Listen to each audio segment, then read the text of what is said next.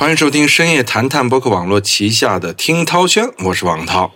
今年呢，涛哥的生日啊，经历了很多大事儿啊，不是我自己经历的，而是在生日的这一天，发生了很多很多让人难过的事情。好像除了我过生日这件事儿啊，没有几个事儿是开心的。可能这也导致了我的生日过得有些灰暗啊。那当然，这也不妨碍很多朋友发来了祝福，祝我生日快乐啊。同样也感谢大家对听涛轩这将近一年来的关注，是吧？还没到一年是吧？管他多少年呢？好，我们来聊一聊五月二十二号，也就是我生日这天都发生了什么事儿。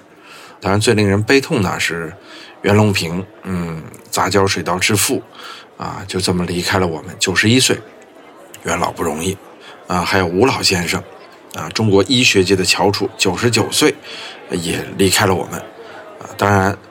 更让人难过的啊，就是尽管之前的两件事情让人非常的难过，但是更让人难过的呀，是在五月二十二号这天，啊，在甘肃省白银市举办的一场山地越野跑比赛当中，有二十一名队员啊，嗯，很不幸，在山上因为恶劣天气导致的失温而离开了我们。今天呢，我们就来聊一聊这次白银越野赛发生的惨剧。应该说，这次事故的伤亡规模在国内越野跑发展史上是前所未有的，也引起了业内的反思。因为现在随着体育市场化啊，越野跑和马拉松等跑步赛事呢，已经破圈了。但是呢，由于发展太快啊，中国懂这些的人并不多，标准不清、管理责任不明等问题呢，非常的明显啊。之前呢，小事情频发，比如说马拉松比赛，就经常有人在这个比赛中猝死。但是偶发事件啊，一般一次马拉松有出现一到两起猝死事件，可能组委会就把这事儿给压了啊，大家也就觉得这事儿啊是跑步人的身体不好，或者说是偶然事件。但这次由于是出现了二十一人遇难的事件，确实事情太大了，所以引起了全社会的关注。截止当地时间二十三日九时三十分的时候，这次赛事中的最后一名失联者被找到，但是已经没有生命体征。二十一人遇难坐实。受到突变的天气影响呢，在海拔赛段二十公里至三十一公里处出现了冰雹、冻雨、大风灾害等非常可怕的天气，气温是骤降啊！参赛人员那瞬间出现了身体不适、失温等情况，很多参赛人员当时是失联了。嗯，可以说呢，比赛的组织和应急准备工作的不足，风衣、冲锋衣等未被列为比赛强制性装备，这些应该说原本可以避免的情况，加剧了部分参赛者的失温现象。可以说，天灾是一方面，人祸也极有可能。于是呢，大家开始了解说这个夺命跑啊，白银夺命跑是媒体赋予它的名字啊，到底是怎么发生的？我们来复盘一下这次跑步吧。好吧，首先来看五月二十二号早上九点啊，这也是第四届黄河石林山地马拉松百公里越野赛，这个名字很长啊，在甘肃省的白银市展开。白银市呢，之前它知名啊，是因为一起连环杀人案，非常残忍的白银杀人案啊，很多年才破，好像二十多年才破吧。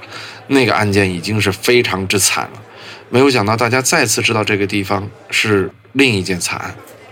一共有一百七十二人啊，参加了这次比赛。黄河石林山地百公里越野赛的起点就是黄河石林景区门口，途经啊，咱说几个地儿啊：豹子沟广场、观景台、长生村、朱家窑、傅家堰、金平村、戚家泉，终点就是豹子沟广场。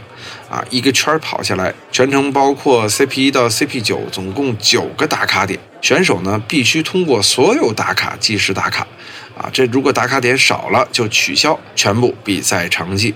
这次的赛道啊，很多都是自然起伏的山地、山间土路或者是砂石路，有爬坡、下坡障碍。其中有一段二十二道弯修建在悬崖上，全长二点三公里，落差二百一十六米，可以说非常的悬殊，是极端气候以及地形变化非常多的这样的一次跑步，啊。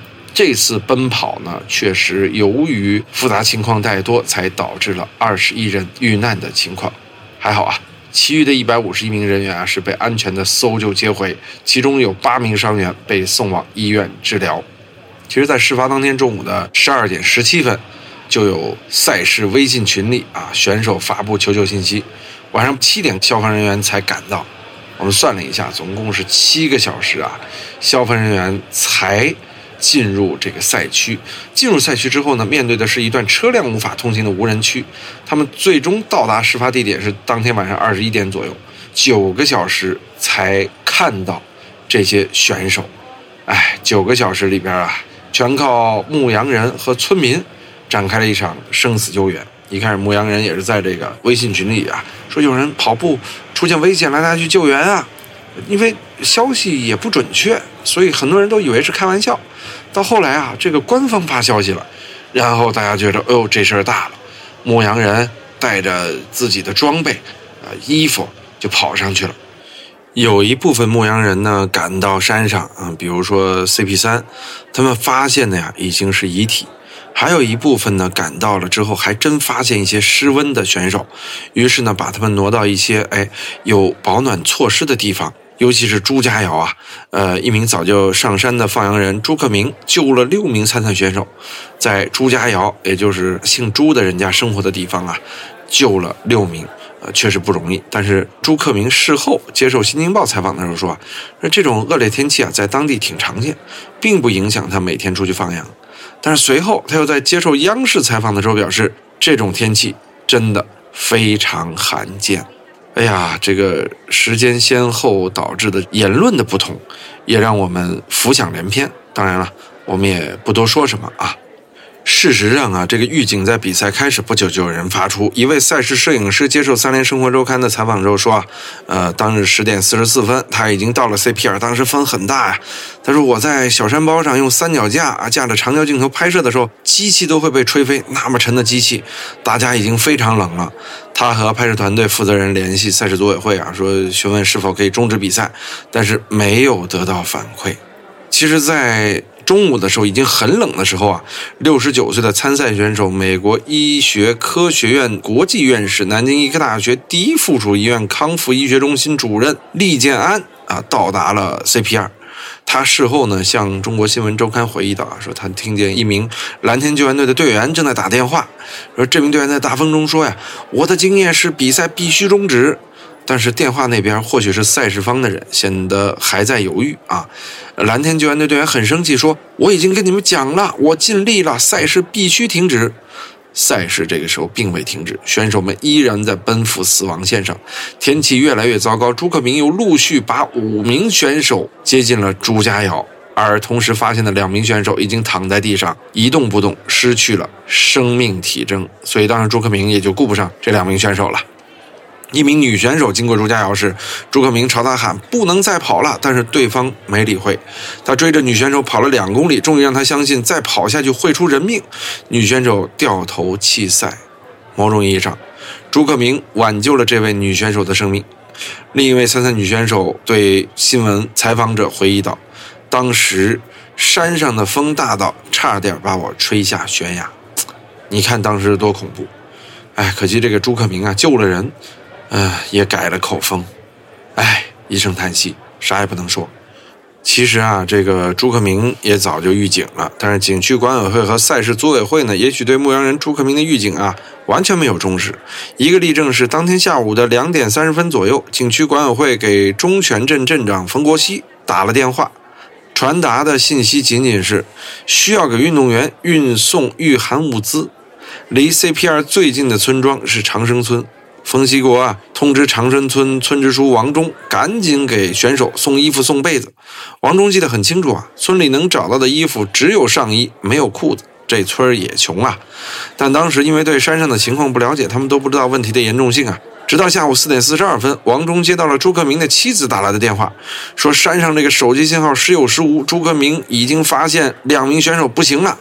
王忠给朱克明打电话，无法接通。十六点五十九分，王忠给长山村的三个小组长打电话，要求组织熟悉地形的村民赶紧上山救人。随着山上的信息啊，通过不同的渠道传回，王忠把动员令调整到了最高级别，说长生村所有能上山的劳动力全部携带御寒物资上山。长生村常住人口不足七百，最年轻的劳动力是三十九岁的尚立山，其他都是五十岁上下的男人啊。啊，后来他们自称是村里的年轻人。那天村里六十多个这样的年轻人全都上山了。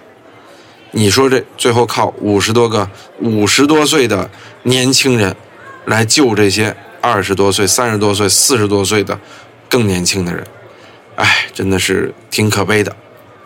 一名五十多岁的村民叫罗维辉，他和同伴在 CP 三附近啊，搜到了三个选手的遗体，其中就包括跑圈的大神梁晶，死在一块庄稼地里。哎呀，他与赛道明显是偏离了。罗维辉推测呀，上午下雨的时候，山上起了大雾，梁晶是找不到路标了。罗维辉上山的时候，大雾已散，他看到路标是拴在草上的小红布条，路牌也是一块五十厘米高的黄色牌子，在大雾中迷航一米，也就再也找不到赛道了。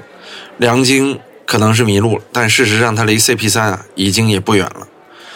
官方赛道中一个路段被当地人称为“白水道”，是一个垂直高度大约三十米的急陡坡，几乎是相当于一个悬崖呀。这里遇难了五个人，四个遇难在坡上，一个在沟底遇难。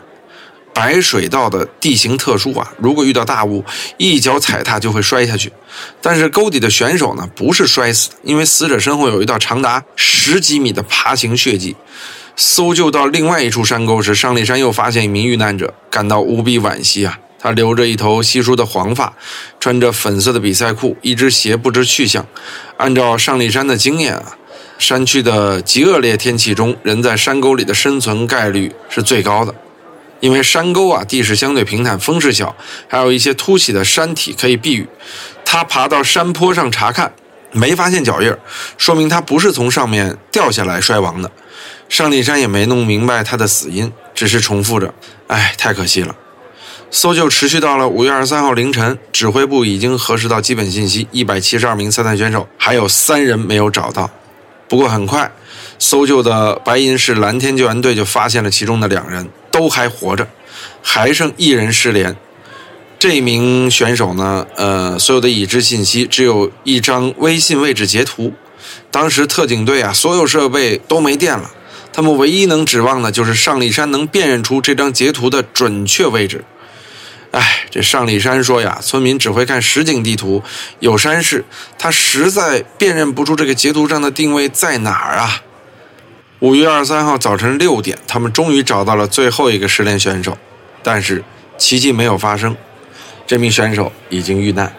距离赛事微信群收到第一条求助信息时，已经过去十八个小时，怎么可能生还？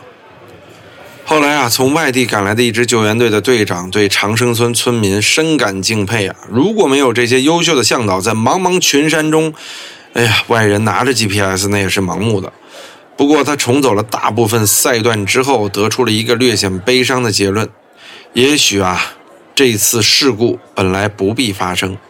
五月二十二日傍晚，一位求救无望的参赛选手通过朋友联系上了杨凯，啊，向远在百公里之外的杨凯求救。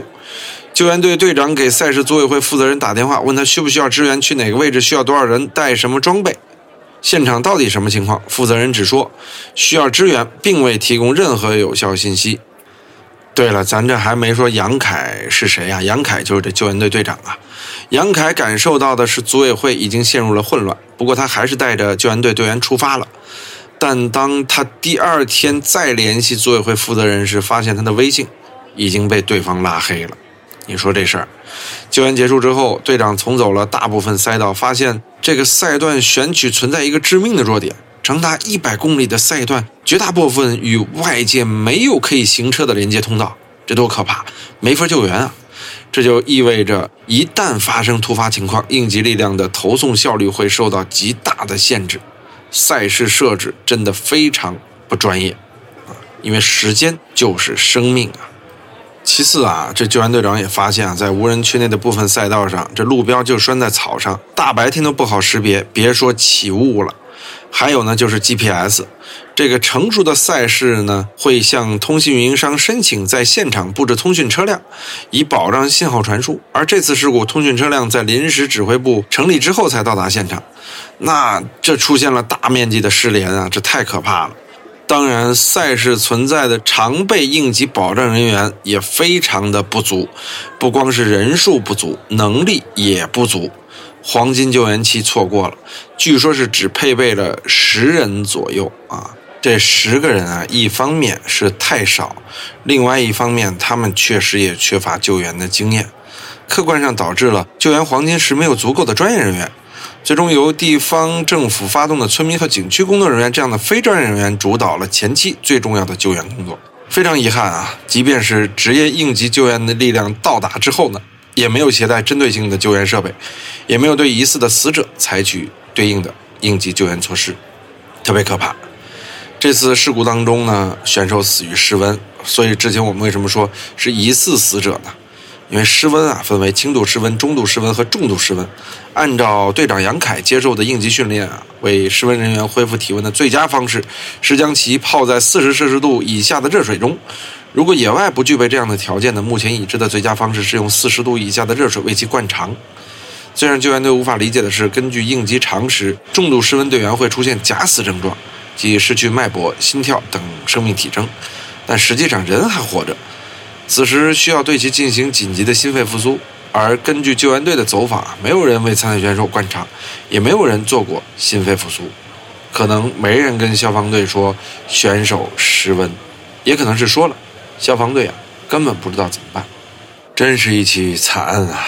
在我看来，不是天灾更似人祸，而且。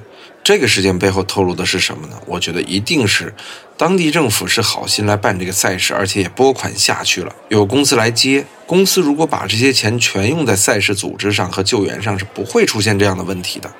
但是呢，政府抱有侥幸心理啊，认为这个事情布置下去就有人能执行好，也不会出事儿。执行人员呢也抱有侥幸心理，认为啊不会出现这样糟糕情况，我用最低成本把利润都挣了。那这个寻租空间到底是怎么给的呢？其实我们不能说太多，但是也不得而知。于是，针对白银市黄河石林山地马拉松百公里越野赛呢发生的公共安全事件，甘肃省体育局也召开了全省体育系统加强安全管理工作会议，啊，深刻汲取事件教训，分析当前体育行业安全生产严峻形势和存在的突出问题，并对全省体育系统加强安全防范工作。哎，说实话，这只是面上，理上怎么办呢？理上当然是查到底是谁举办了这次赛事，越来越多的关于此次赛事执行方甘肃盛景体育文化发展有限公司的信息浮出水面。记者发现，该公司是2018年以来运营了甘肃省内多场马拉松赛事的公司，但是他们的专业资质却令人质疑啊！天眼查也显示，盛景体育注册成立时间是2016年，公司所在地为甘肃省白银市靖远县兴隆街十四号。公司股东是张小燕和吴世元，两人各占百分之五十股。据报道呢，该公司一位姓张的女士说啊，公司共有二十二名员工，在事故发生后呢，都参加到了一线搜救中。不过奇怪的是，该公司二零一六年至二零二零年的年度报告却显示，公司购买社保人数为零。除了这个之外，吉姆新闻记者采访时还发现。二零二一年黄河石林百公里越野赛中，盛景体育共有十二位项目负责人，而这十二位负责人中却有多位为临时外聘，并非该公司的工作人员。吴石元与公司另一股东张小燕为夫妻关系。目前，张小燕已经被有关部门控制。我们真心希望这背后能够炸出一条大鱼，并且以后让所有这些打着体育赛事举办来寻求寻租空间、来谋求利润的这些公司、团体和关系户全部滚蛋。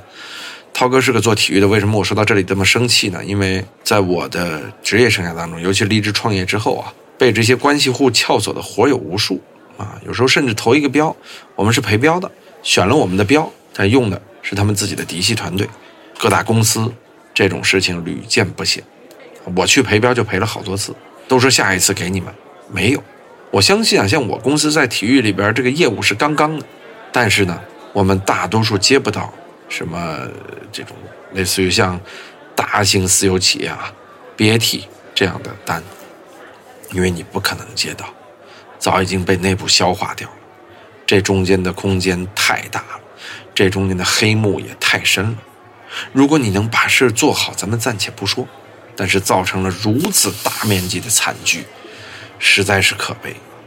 但是没有办法，我个人觉着白银事件发生之后，可能会有短暂时间的，尤其在赛事组织这块的和平。但是这种寻租空间又会跑到哪里去呢？我们也希望未来不能惨剧发生之后，我们才去监督管理。我们要防患于未然。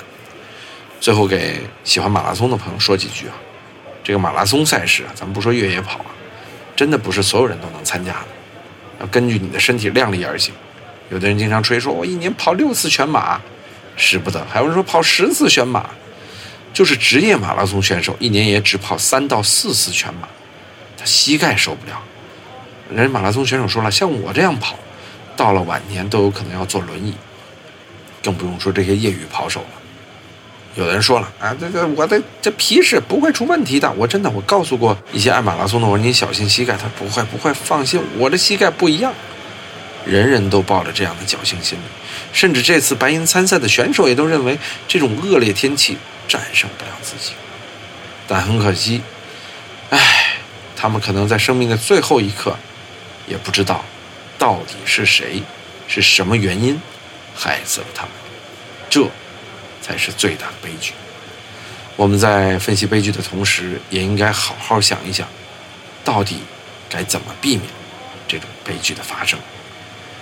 这是闹出人命，其实还有很多没有闹出人命，但隐藏在背后的悲剧。不够专业是悲剧，不够专业造成的惨烈后果是更大的悲剧。如果这些现象都没有了，我们的体育赛事。我们的各行各业将会变得多么强大！今天这期听涛轩有点灰暗啊。五月二十二号，涛哥四十一岁，不容易。嗯，哎呀，伤感。好，最后祝大家每天都能开开心心、健健康康，这比什么都重要。我们后面的听涛轩再见。